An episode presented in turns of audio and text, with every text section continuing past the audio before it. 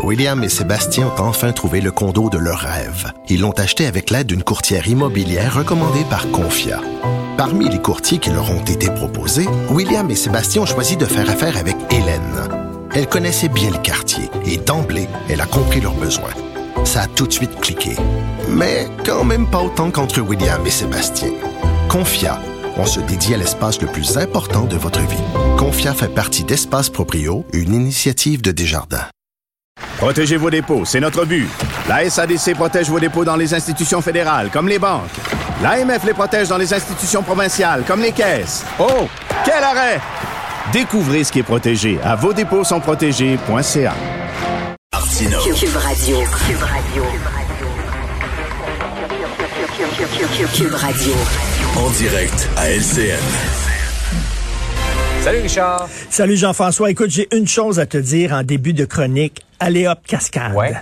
Allez hop, cascade. Te souviens-tu? Jean-Paul Belmondo. Jean-Paul Belmondo. Écoute, les trois anses. Ouais. L'élégance, l'insouciance et l'insolence. J'adorais Bel Be- Bébel, comme on l'appelait.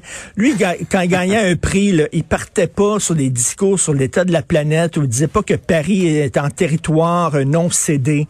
Il remerciait les gens, faisait une petite stepette, il s'amusait, il avait du fun. Alors, c'était un grand comédien qui vient de nous quitter à 88 ans. Mais tu sais, des- Ah oui. cette génération-là, là, mon Dieu, qui avait l'air à s'amuser. Les Jean-Pierre Mariel, les Jean Rochefort, les Philippe Noiret, les Jean-Paul Belmondo et tout ça.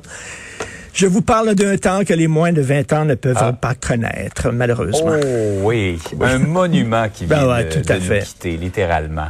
Hey, euh, je sens que ça va être l'heure de ta montée de lait. Là, t'es plus capable Hmm. des antivax. Là?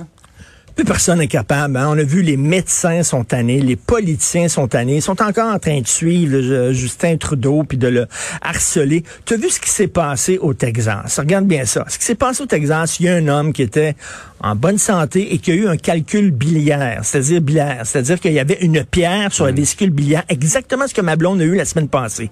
C'est exactement ça qu'elle a eu. C'est une opération de routine. Le gars, il est mort. Pourquoi le gars, il est mort? Parce que tous les lits de l'hôpital étaient occupés par des gens qui étaient pas vaccinés et qui ont attrapé la COVID. Fait que lui, il a pas pu avoir les soins qu'il devait avoir et il est mort des suites de quelque chose qui était quand même bénin. Christy, combien de temps il faut le dire? Ces gens-là occupent des lits que les autres ne peuvent pas occuper alors qu'ils ont des.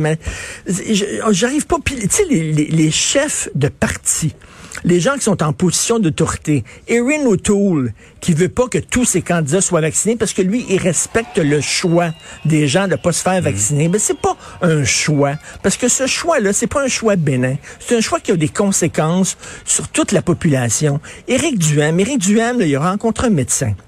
Le médecin l'a convaincu que la bonne chose à faire, c'était de se faire vacciner. Lui s'est fait vacciner, son chum s'est fait vacciner, mais il veut pas dire à ses troupes de se faire vacciner. Pourquoi? Si c'est bon pour lui, s'il trouve que c'est la meilleure chose à faire, pourquoi il encourage pas ses troupes à faire la même chose? Non, il courtise de façon bassement cynique le vote des antivax, alors que lui, il sait que les antivax sont dans le champ parce qu'il s'est fait vacciner lui-même. Il semble une responsabilité quand tu veux diriger une province ou tu veux diriger un pays comme Erin O'Toole, comme Maxime Bernier, tout ça, de dire à tes troupes et aux gens, il faut se faire vacciner. C'est important. Tiens, la preuve, c'est tellement important. Je vais exiger, moi, que tous mes candidats le soient pour donner un message clair et fort. Ils le font pas. C'est incompréhensible quand même. Là. Comment ça se fait? euh, Donc, tu trouves qu'ils vont pas savoir. assez loin, qu'ils devraient vraiment prêcher par l'exemple et insister plus que ça? Ben oui, parce que on s'en sortira pas. Et c'est, je reviens là-dessus, mais les antivax sont ceux qui sont le plus tannés de la crise. Ben oui, mais c'est à cause de vous que là, on trouve pas la porte de sortie et que ça niaise. C'est à cause des gens qui sont pas vaccinés. Plus vite, on va être vaccinés, plus nombreux, on va être vaccinés, plus vite, ça va être derrière nous. Et euh, on dirait qu'ils veulent rien savoir. Mais bref, malheureusement, les gens sont à bout de patience, les médecins, le système de santé. Il faudrait pas revenir là avec encore des engorgements dans les hôpitaux, des gens qui attendent pour euh, des opérations importantes qui peuvent pas l'avoir parce qu'il y a des tatans qui se sont pas fait vacciner. Incroyable. Bon, ça t'a fait du bien. Oui.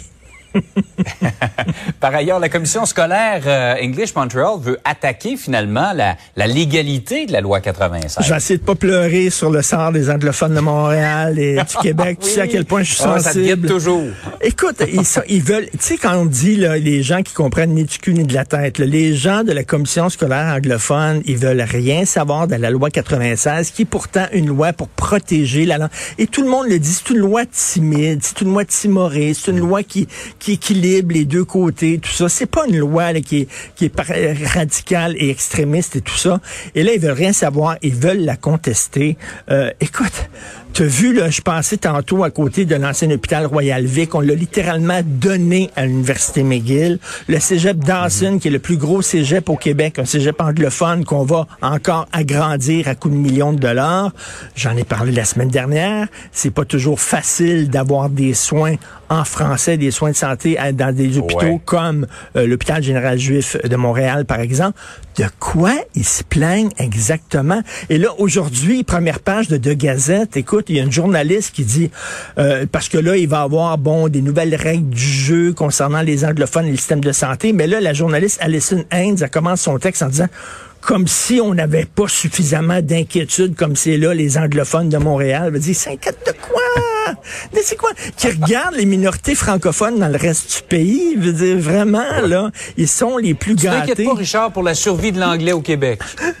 Non, je me retiens. Mais, mais écoute, ils se plaignent de quoi? Ils disent qu'on ne, on, on ne constitue pas une nation. Regardez à quel point on appuie la loi 96, à quel point cette loi-là est contestée au Canada, à quel point on appuie la loi 21 mmh. sur la laïcité, à quel point cette loi-là, elle est contestée dans le reste du Canada. On voit qu'il y a un clash entre deux visions du vivre ensemble, deux visions de la gestion de nos affaires et tout ça. Si on ne forme pas une nation, je sais pas qui forme une nation. Bref, ils veulent rien savoir. Ça va être contesté, malheureusement. J'aurais, j'aurais aimé un peu plus de compréhension de la part des anglophones. On est une petite gang de francophones dans un océan d'anglais. On tente juste de résister comme Obélix et Astérix. Et même là, ça a l'air qu'on peut pas faire ça. Et on se lance dans des contestations qui risquent de durer des années. Tout Richard à fait. passe une belle journée malgré tout.